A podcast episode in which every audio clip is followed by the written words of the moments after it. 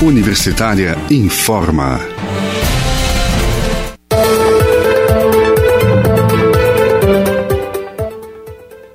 Olá, bom dia. Na Universitária agora são 11 horas e 1 minuto. Eu sou Ana Flávia Pereira e estamos de volta aqui na rádio da Universidade Federal de Goiás com os boletins informativos desta sexta-feira, 19 de março de 2021.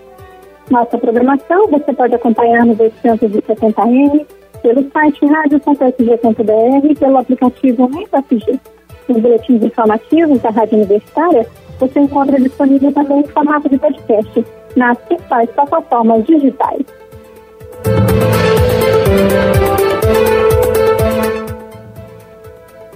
As consequências finais e totais do fechamento de escolas no Brasil durante a pandemia da Covid-19 só devem ser conhecidos dentro de alguns anos, mas as expectativas não são otimistas em vários aspectos.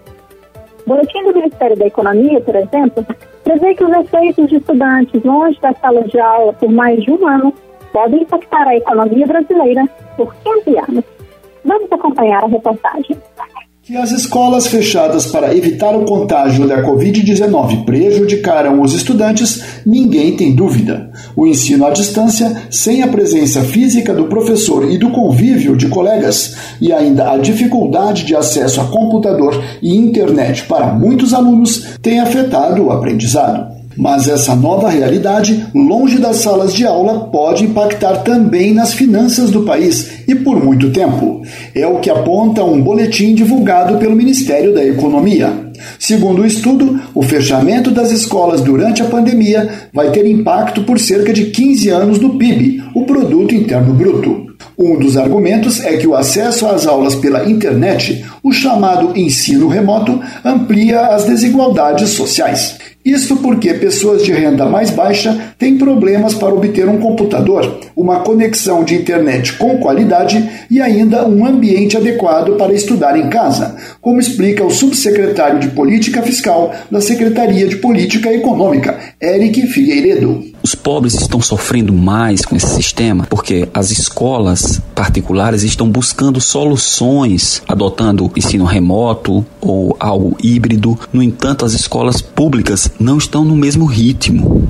Essa desigualdade, ela tende a ser agravada. O boletim revela ainda que quando os estudantes que hoje têm entre 5 e 20 anos entrarem no mercado de trabalho, eles somarão menos anos de educação escolar. Uma alternativa proposta seria acrescentar mais tempo de estudo depois que a pandemia terminar. Mas, nesse caso, os especialistas relatam que o atraso na entrada dos jovens no mercado de trabalho poderá ser preocupante, porque até lá a população que gera riqueza no país vai estar reduzida. Dados da Secretaria de Política Econômica demonstram que cada ano adicional de educação pode adicionar mais de 0,5% ao PIB no longo prazo. Da Rádio Nacional em Brasília, Leandro Martins. E ainda falando em escolas fechadas no Brasil, o presidente Jair Bolsonaro vetou integralmente o projeto que buscava assegurar internet grátis a alunos e professores da educação da rede básica. O veto total foi publicado na edição desta sexta-feira do Diário Oficial da União. O Senado aprovou a matéria em fevereiro a proposta já havia sido aprovada pela Câmara em dezembro do ano passado. Segundo o texto, a União deveria repassar 3,5 bilhões de reais aos estados e ao Distrito Federal para que os gestores locais adotem as medidas necessárias, incluindo a compra de planos de internet móvel e de tablets para professores e alunos. Pelo projeto, os recursos iriam beneficiar alunos das redes públicas de estados e municípios cujas, cujas famílias que sejam inscritas no cadastro único para programas sociais do governo federal, é CadÚnico. Estudantes matriculados nas escolas das comunidades indígenas e quilombolas também seriam beneficiados, assim como professores da educação básica das redes públicas de ensino dos estados e municípios. O texto previa que os recursos deveriam ser usados para a contratação de internet móvel, a fim de permitir que alunos e professores acompanhem atividades pedagógicas não presenciais. A prioridade era para alunos do ensino médio, do ensino fundamental, professores do ensino médio e professores do ensino fundamental, nessa ordem. Para vetar o projeto, o presidente Bolsonaro justificou que a medida não apresenta estimativa do impacto orçamentário e financeiro e dificulta o cumprimento da meta fiscal e da regra de ouro.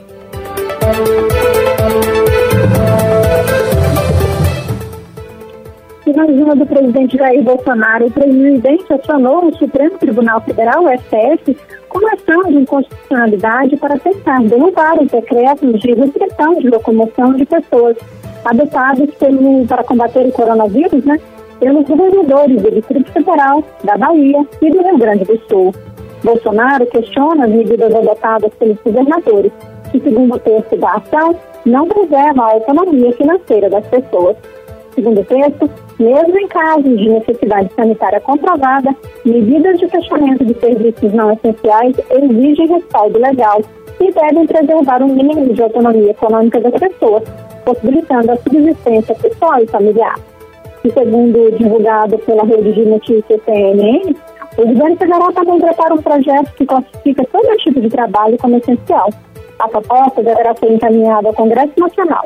A intenção do presidente Jair Bolsonaro é garantir que prefeitos e governadores não proíbam pessoas de trabalhar durante o período da pandemia.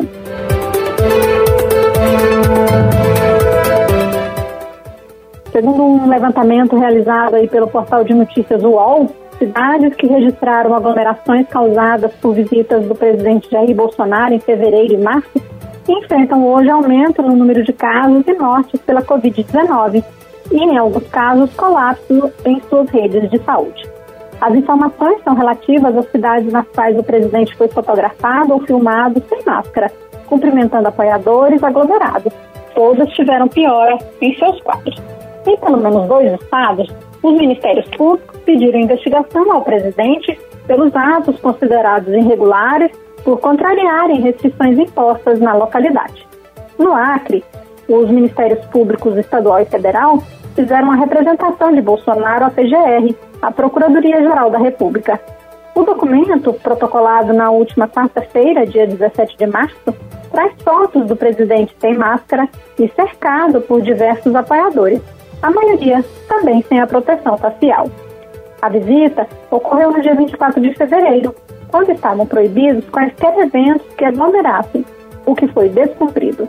Na ocasião, quatro dias após a visita, o governador do, do Acre, Gladson Camelli, do PP, que participou dos atos com o presidente, anunciou estar com Covid-19.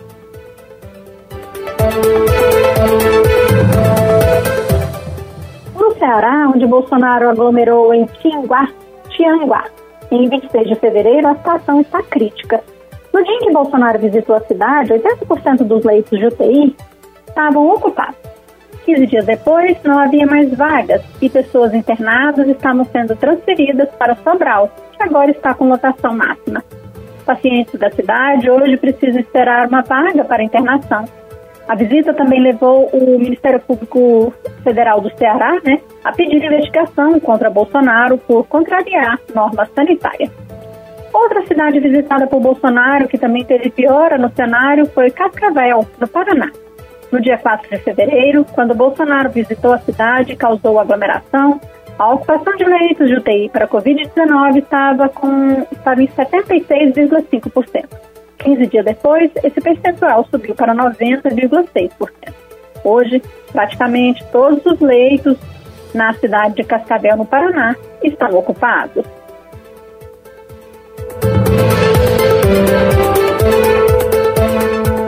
Pequena e paradisíaca São Francisco do Sul, em Santa Catarina, também foi vítima de aglomerações no dia 13 de fevereiro. Como sempre, sem máscara, Bolsonaro cumprimentou dezenas de, apoiadores nas ruas da cidade. Dia que Bolsonaro postou um vídeo da aglomeração no sábado de carnaval, a cidade de São Francisco do Sul tinha em média 2,4 novos casos registrados por dia de Covid-19. Depois de duas semanas, essa média saltou para 24,5 o número de internados também explodiu na cidade catarinense. Na véspera de Bolsonaro chegar, havia apenas três pessoas internadas, saltando para 23 em 26 de fevereiro. No caso de Uberlândia, em Minas Gerais, a visita do presidente ocorreu no dia 4 de março. Na data, a cidade já enfrentava um colapso na saúde, anunciado três dias antes pela prefeitura. afirmando que já tinha 100% dos leitos de UTI ocupados e 184 pessoas na fila de espera por uma vaga de UTI. Mesmo assim, Bolsonaro foi a Uberlândia, aglomerou e os números só pioraram na cidade. No dia da, da visita, é, Uberlândia tinha em média 15,1 mortes. 15 dias depois, essa média saltou para 23,6 mortes.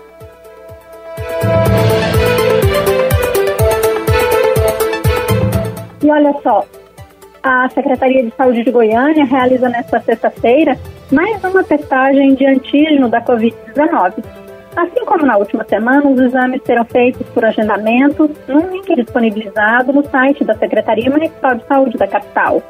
O objetivo é monitorar as regiões que apresentam maior transmissibilidade do vírus, sem, no entanto, promover aglomerações durante a espera. Os testes são feitos em seis escolas da capital, somente na modalidade pedestre. Os testes de antígeno são realizados em pessoas a partir de 12 anos de idade que não apresentam sintomas da Covid-19. As pessoas que têm sintomas da doença devem procurar uma unidade de saúde. Desde o início da testagem ampliada da população em Goiânia, no dia 5 de agosto do ano passado, até a última sexta-feira, dia 12 de março, foram realizados 134.674 testes de antígeno da Covid-19, sendo que 16.168 tiveram resultado positivo para a doença, o que representa 12%.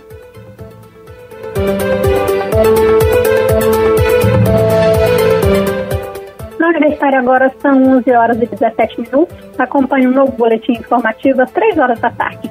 Nossa programação você pode seguir pelos 870M, pelo site radio.fg.br e pelo aplicativo MinUFG. Nós também estamos nas redes sociais. Curta nossa página no Instagram e no Facebook. E lembre-se, a pandemia da Covid-19 não acabou. Se você precisar sair de casa, use a máscara o tempo todo. Ajude no combate ao novo coronavírus. Ana Flávia Pereira, para a Rádio Universitária.